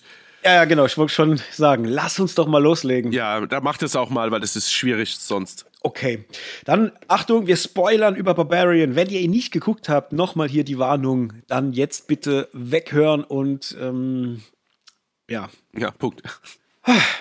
Wo fange ich an? Ich fange mal damit an, wie du es schon gesagt hast. Mega atmosphärisch, super geile Stimmung. Du denkst die ganze Zeit, gleich passiert mhm. es, gleich passiert es. Und dann, als der Keller aufgemacht wird und man das alles sieht und auch die Idee mit dem Spiegel hinzustellen wegen dem Licht, das ja. sind so grandiose so Ideen, das ja. ist so fett gemacht, ja. ja? Auch wenn es in den Keller reingeht und du merkst, da ist noch eine Ebene hinten dran und noch eine Ebene hinten dran. Das ist so fett. Und es ist auch so fett mit dieser Kamera und diesem Raum. Du denkst, oh mein Gott, was geschieht hier alles nur? Alles so geil. Und dann kommt der Moment, wo man diese Olle das erste Mal sieht. Und ich wusste, der Film wird scheiße. Der wird nicht mehr gut werden. Warum muss man so eine Scheiße machen und muss so ein. Warum muss man so eine Scheiße machen? Wieso so eine Olle, die da unten lebt? Das war so dieses Creature-Feature. Das ist komplett für den Arsch. Das hätte der Film nicht gebraucht. Es ist so dumm. Es ist so hochgradig dumm. Ich habe mich so geärgert. Ich habe meine bessere Hälfte saß neben mir und die hat schon gesehen, wie ich mit den Augen roll, als man sie das erste Mal gesehen hat, als sie Bill Skarsgård tötet. Mhm. Ja. Und sie schon, ja, okay, du bist raus, ne? Und ich, ja. und es ist so dämlich, weil alles andere ist, was noch kommt, ist so geil. Es fühlt sich die ganze Zeit an, als hätten drei Leute ein Skript geschrieben und man versucht, drei Skripte ineinander zu fügen, so. Mhm. Weißt du, äh, wenn dann der Cut kommt, wenn es wieder zu Justin Long geht, ey, das ist in der Idee, ist es so geil. Ja, er super. ist ein Hollywood-Motherfucker. Ja. Er ist scheiße zu Frauen. Ja. Er ist von sich überzeugt, struggelt selber mit einem Missbrauchsskandal. Und dann die Idee, dass er der Besitzer dieses Hauses ist, ist so geil, Mann. Dann kommt er dahin und muss das alles entdecken. Finde ich auch alles geil. Als er da runterkommt, alles cool. Und dann dachte ich halt, ja, okay, aber was kommt denn jetzt? Dann kommt dieser, diese Rückblende zu diesem Typ, der anscheinend ja äh, dann die Frauen ähm, entführt hat und sie da runtergebracht hat. Äh, das ist auch in der Idee für sich stehend sehr geil, ja. aber damit wird nichts gemacht. Das verläuft sich komplett im Nichts, ja. Und dann ist da unten halt die, die Olle, die er da halt seit Jahren hält. Und ey, das ist so dumm. Also es macht überhaupt keinen Sinn. In meiner Welt wäre es geil gewesen. Und Achtung, jetzt, wär, jetzt kommt mein alternativer Pitch, ja. Stell dir einfach nur mal vor, die Geschichte, so wie sie geschieht, ist passiert. Dann kommt dieser Break zu Justin Long. Man merkt, er ist ein Arschloch, er ist toxisch gegenüber Frauen man weiß noch nicht, ist er ein Vergewaltiger, ist er es nicht, weil er ja auch ein bisschen sympathisch rüberkommt und auch natürlich sich als, sich als Opfer darstellt. Passt auch alles. So. Und dann muss er in dieses Haus. Und dann würdest du einfach als Zuschauer entdecken, okay, der weiß, was da unten los ist. Er weiß, dass es da unten Gänge gibt. Denn er wiederum ist quasi derjenige, der, der diese Immobilie bereitstellt für ein Netzwerk an Personen, die halt Frauen vergewaltigen und vielleicht auch so Snuff-Filme drehen oder irgendwas machen, damit Geld verdienen und er bereichert sich daran, weil er halt in Wahrheit auch ein Frauenhasser oder irgendwas ist. Und das mhm. hättest du verknüpft mit der Kritik an Hollywood, mit der Kritik an toxischer Männlichkeit, aber ohne diesen ganzen Mystery-Creature-Feature-Scheiß. Den einfach weggelassen. Du hättest einfach einen beinharten, Thriller draus gemacht, à la Sieben oder irgendwas, der dann in, mit dieser Unterwelt und du merkst, dass es da ein Netzwerk gibt. Wie geil hätte das sein können? Und dann dieser Schluss in diesem scheiß Wasserturm, Alter, die springt von dem Wasser, die wird runtergeworfen. Die andere springt hinterher. Sie schlagen auf dem Boden auf und dann stehen sie wieder auf, obwohl sie in der Blutlache liegen und laufen weg und sie läuft weg ohne irgendeine Art von Verletzung. Nein, Sir, so läuft das nicht. Wenn du von so einer von so einem Gebäude runterfällst, dann bist du entweder tot oder halbtot, aber nicht so. Das war so dumm. Und halt auch diese ganze Auflösung, das war so richtig. Ich dachte mir, ey, was, was wolltet ihr mir denn jetzt erzählen? Wolltet ihr mir eine Geschichte über toxische Maskulinität erzählen, aber kriegt sie nicht richtig verpackt? Und auch mit diesem Typ halt, der dann mit dieser Rückblende, äh, als diese Wohngegend noch besser war, mhm. als da noch Leute gelebt haben, eigentlich so geil. Also die Idee ist so geil, wenn man da jetzt angefangen hätte zu erzählen, wie er vielleicht dieses Netzwerk bildet über die Jahre und immer noch Teil dieses Netzwerks dann halt vielleicht ist oder irgendwie und dann halt Justin Long und zur Verknüpfung Mystery Part weglassen oder Creature Part. Einfach nur einen knallharten, beinharten Horror-Thriller draus machen. Ich hätte es so geliebt. Aber ich, ich, muss jetzt aufhören zu reden, sonst höre ich nicht mehr auf. So, Hendrik, mhm. ich, äh, mach, mach, mal, mach mal weiter, bevor mein, mein Bluthochdruck äh, ja, also ich, steigt. Ich muss sagen, ich fand es mehr schade, als dass es mich jetzt geärgert hat. Weil ich dachte, oh, das hätte man wirklich irgendwie. Na, ich wüsste jetzt auch nicht. Ich meine, das klingt jetzt ganz gut, was du gesagt hast. Ähm, ich dachte dann mehr vielleicht an, an mehr Inzuchtkinder Also, dass dann wirklich so mhm. fünf, sechs da unten einfach wohnen und vor sich hin äh, vegetieren quasi und vielleicht auch nur auf der Suche sind nach einem Partner und dann vielleicht auf jemand Toxisches stoßen, weißt du, um so rum aufzurollen. Ja. Ich muss sagen, dieses Creature Feature fand ich jetzt nicht mal gut. Ich bin auch halt ein bisschen ein Sacker für. ich hatte jetzt nicht unbedingt die, so die Probleme damit. Ich mu muss bloß sagen, mich hat die halt sofort erinnert an diese, ähm, an diese Gestalt aus Rack, beziehungsweise aus Quarantine, ähm, auf die sie dann zum Schluss äh, stoßen. Also dieses übergroße, fast maskuline, ähm, überstarke. Also das war dann auch schon, ach, das hätte man irgendwie ein bisschen subtiler darstellen können. Also ich muss sagen, ich war Warum ist die so stark? Warum reißt die einen Arm ab? Die ist, die ist ein Konstrukt aus Inzucht. Ja. Seit wann haben denn Inzüchtler äh, übermenschliche Kräfte. Wie dumm. Nicht? Also ich, dachte, das wäre so, ja? Nee? Also, nee, was, also äh, da, da, war ich schon raus. Ich, warum reißt die dem jetzt einen Arm ab? Das hat überhaupt keinen Sinn gemacht. Also, hä? Mhm. Also, nee. Sorry, ich wollte jetzt nicht ins Wort ja, fallen. Ja, die wurde halt, nee, nee, gar kein Thema. Aber wurde halt irgendwie als, als übermenschliche Gewalt dargestellt. Ich kann das jetzt auch nicht sagen. Ich, ich will es ja auch nicht, gar nicht erklären und auch nicht schönreden. Das war jetzt unbedingt also wahrscheinlich der schlechteste Pick, den wir hätten nehmen können, für das, wie der Film weitergeht. Ähm, weil das verliert sich dann auch so ein bisschen in Quatschigkeit. Ich, ich mag das, dass Justin Long dann so ein bisschen auch hin und her gerissen ist zwischen helfe ich oder hau ich ab. Ähm, mhm man kann da schon immer relativ gut das äh, nachvollziehen. Vor allen Dingen fand ich sie auch super. Also wie sie das erste Mal diesen, diesen Keller öffnet und es ist einfach dunkel und sie sagt dann dieses äh, Nope und setzt sich dann ja. einfach auf die Treppe und überlegt jetzt kurz, was sie macht. Ähm, muss sagen, das äh, hat mir sehr, sehr gut gefallen, weil ich das einfach menschlich nachvollziehbar finde. Also ich muss eh sagen, die ersten 50 Minuten, da habe ich fast gar nichts auszusetzen, weil ich das alles nachvollziehbar fand. Sämtliche Unterhaltung, mhm. sämtliche, ähm, naja, sagen wir mal einfach ja, Dinge, wo sie wirklich über beide überlegen müssen, machen sie das jetzt, kann man das so sagen, wie äh, drücke ich das jetzt am besten aus, ohne dass ich jetzt irgendwie für Angst sorge. Also das fand ich so, so stark. Und dann weiß ich halt nicht, also ich muss auch sagen, ich fand dieses, ja, also die Erklärung war halt relativ Quatsch. Weil warum hat er nur sie überlegt? Was isst sie die ganze Zeit? Wie kann sie dann überhaupt die Milch produzieren? Weißt du so? Uh, woher kommen diese übermenschlich großen Flaschen? Mit den Saugnäpfen dran, weißt du? Also das ist ja auch so, ja. okay, waren die Kinder alle so riesig so, deswegen haben wir extra so Flaschen äh, konstruiert. Keine Ahnung, also es ist dann schon wirklich sehr, sehr unglaubwürdig und wird dann halt auch unnötig gory zwischendrin. Ich habe mich eh schon gewundert, wie der Film startet und steht ab 18, wo ich dann schon dachte, oh, ehrlich mhm. jetzt, puh. Ja, ähm, und das halt mit dem Wasserturm, das hatte, das war halt so der letzte Abschuss. Also wie er sie quasi, ich fand es noch irgendwie cool, konsequent, dass er sagt, ja, sorry, ich muss mich retten, so, ich werf dich jetzt da runter aber ja. das eigentlich hätte die da gar nicht runterfallen können, weil, weil du hast ja diese kleine Spitze von diesem Wasserturm, dann hast du außenrum einen Weg und an dem Weg geht quasi nochmal wie so ein wie so ein Zaun halt hoch. Also die wäre hundertprozentig mhm. nie darüber gerutscht, sondern wäre einfach unten gelandet. Also weiß, das ist jetzt nicht das größte Problem, was der Film hat. Trotzdem musste ich kurz lachen. Aber wie dämlich das schon wieder aussieht, wenn dann dieses, dieses Viech, also nennen wir es jetzt mal, wie es ist, diese Mutter da hinterher springt, wie schlecht es aber auch aussieht. Da habe ich dann kurz an Cheapers Creepers Reborn denken müssen. Und dann, mhm. oh, und dann aber trotzdem hat es mich dann, ich muss es zugeben, trotzdem hat es mich dann irgendwie tragisch erwischt, wie sie dann da liegt und diese Mutter streicht ihr so quasi über den Kopf zum Schluss ja. und sie schießt ihr dann quasi in den Kopf oder, oder also mhm. vermeintlich erschießt sie sie ja. Ich glaube, das sieht man gar nicht mehr, gell? Der Schuss ist gleichzeitig auch die Abblende. Mm, nee, sie läuft ja noch weg. Sie steht ja noch auf und läuft davon. Ach, sie kriegt ja noch diesen ja, übercoolen Moment, stimmt, dass sie dann ja, wegläuft. Ja, sie läuft ja dann auch noch weg, genau, stimmt. Ah, sorry, da habe ich es wieder irgendwie besser, schöner gemacht, als es, als es tatsächlich war. Ähm, ja. Ja, also es ist einfach, wie soll ich denn sagen, so ein Hit and Miss. Das ist wirklich in der Hälfte geteilt. Das muss man dann wirklich fressen oder Bock drauf haben, was später kommt. Vor allen Dingen, ich habe das halt schon mal gesehen. Ich weiß nicht, hattest du, ähm, oh, wie heißt denn der shitte Film jetzt? Ich glaube, der ist produziert von Guillermo del Toro. Der heißt Mama einfach nur. Genau, mit Jessica ja, Chastain. Ja, ja. An den Film hat er mich halt arg erinnert, auch wenn Mama jetzt mehr übernatürlich ist im Sinn von Geister. Aber dieses, dieses Bezug zu, dass eigentlich das Böse gar nicht so böse ist, sondern eigentlich nur Mutterinstinkte halt hat. Und ähm, da hat er mich stark daran erinnert, wobei ich dann Mama auch tatsächlich einfach stärker fand. Im Grunde. Also es ist jetzt irgendwie schade. Echt vertane Chancen. Also ich finde ihn jetzt nicht ultra scheiße deswegen, aber mich nervt's, dass quasi das Potenzial nicht ausgeschöpft wurde, was er dir eigentlich in der ersten 45, 50 Minuten gibt. Weil er hätte wirklich mhm. ein großer Film werden können. Und so wird er zum ja. Schluss halt zu so einem einfach Quatsch. Ja. Ja, vor allem ist halt auch Bill Skarsgård ist für mich der stärkste Schauspieler in dem Film. Mhm.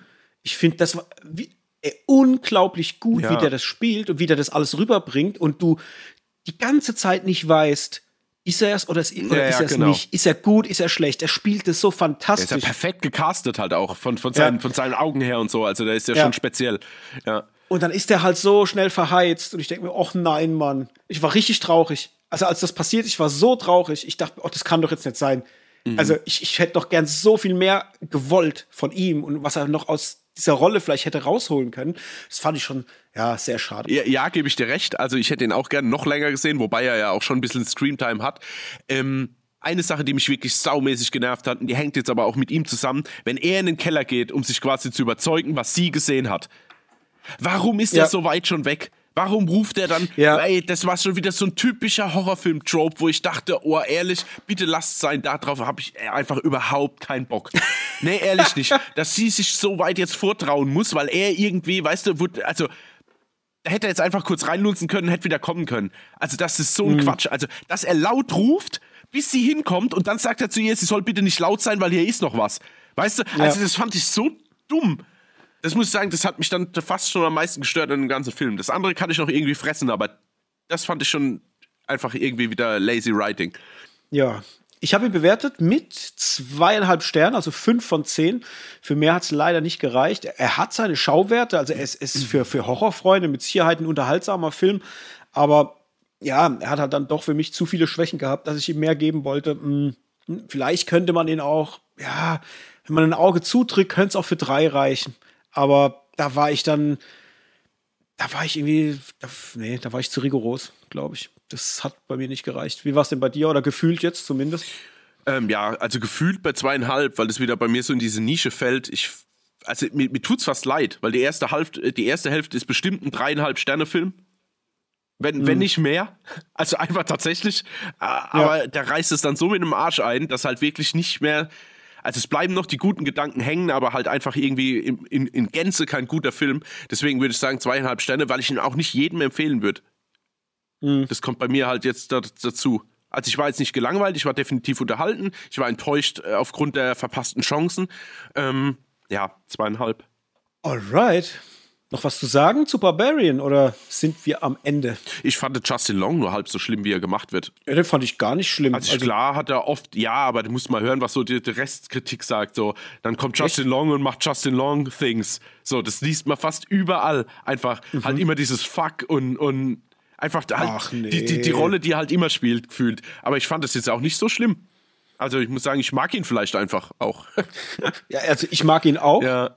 Und ich würde eher sagen, ja, dann kommt halt Justin Long und macht halt das, was im Drehbuch steht. So, weil das ist doch nicht schlimm. Also Mhm. der agiert für mich, also den Charakter, den er spielt, fand ich glaubwürdig. ja, ich auch. also ich, ich habe die ganze Zeit gedacht, das, es ist halt ein Arschloch. Ja, so. genau. Ein, ein Sympath So. irgendwie ein Sympathieträger, aber trotzdem Ja. halt ein Arschloch, ja. So einer, der halt nur an sich denkt. Weißt Ja, du so? genau. Und Das, das war er für mich. Also, das hat alles gepasst. Also, ich fand eh, die, die schauspielerischen Leistungen in Summe, die waren alle gut. Ja, also da- auch sie, gell? Ja, ja. Lass mal noch gerade noch, also jetzt nicht groß über sie sprechen, aber ich wollte einfach nur sagen, ich finde, die hat das auch extrem gut gemacht und echt nachvollziehbar. Ja, Ähm, äh, wie, äh, Ge- Georgina Campbell. Ja, genau. Die hatte ich, ich habe die ganze Zeit gedacht, woher kenne ich die denn? Als hätte ich die irgendwo schon mal gesehen, aber ich habe dann geguckt, also ich habe jetzt nur äh, bis auf Black Mirror, vielleicht habe ich sie da mal gesehen, weil da habe ich viel geguckt von Black Mirror, habe ich jetzt aber nichts weiteres gefunden, wo sie mir irgendwie größer mh, irgendwie aufgefallen Nee. wäre. Aber ich hatte die ganze Zeit das Gefühl, dass ich die irgendwoher Ja, ich auch, schon mal gesehen habe. irgendwie kenne ich sie doch nicht. Ja, also es Ja. ging mir ähnlich. Aber sie hat es auch wirklich irgendwie cool gemacht. Also ich muss sagen, die war schon, schon irgendwie überzeugend. Also anders wie jetzt bei Smile zum Beispiel. Ja. Alright, dann sind wir raus für heute. Dann war's das mit unseren Filmen. Alrighty Dan. Dann ähm, nächste Folge auf jeden Fall Weißes Rauschen. Das kann man schon mal sagen. Da werden wir drüber sprechen. Plus, was uns sonst noch so unter die Fittiche kommt. Äh, mal gucken, was es noch so sein wird. Ansonsten noch mal ein ganz liebes Dankeschön an den Anti-Helden für den Pile of Shame-Film. Das wollen wir natürlich noch mal an der Stelle betonen. Sehr, sehr cool. Äh, wenn ihr selber daran teilnehmen wollt, könnt ihr bei uns auf der Instagram-Seite gerne mal ähm, in die Beschreibung gucken. Da gibt es einen Link zur Pile of Shame Liste. Da könnt ihr da gerne mal reingucken, wenn ihr da Bock drauf habt.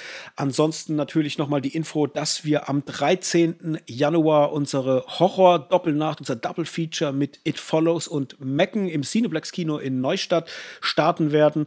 Da auf jeden Fall auch, wenn ihr aus der Nähe kommt von Neustadt an der Weinstraße oder auch einfach Bock habt, mit uns mal einen Abend lang schön Horrorfilme zu gucken, gerne auf die Seite gehen vom Cineplex, ordert euch euer Ticket und kommt vorbei. Wir freuen uns riesig. Da hauen wir auch noch mal ein Posting dann raus auf Instagram und auf Twitter. Und ansonsten passt es, glaube ich. Noch was zu sagen, lieber Hendrik, oder sind wir durch? Nee, wir sind durch, denke ich. Genug gesprochen. Alright. Bis zum nächsten Mal. Viel Spaß beim Film und Serien gucken und ciao. Ciao.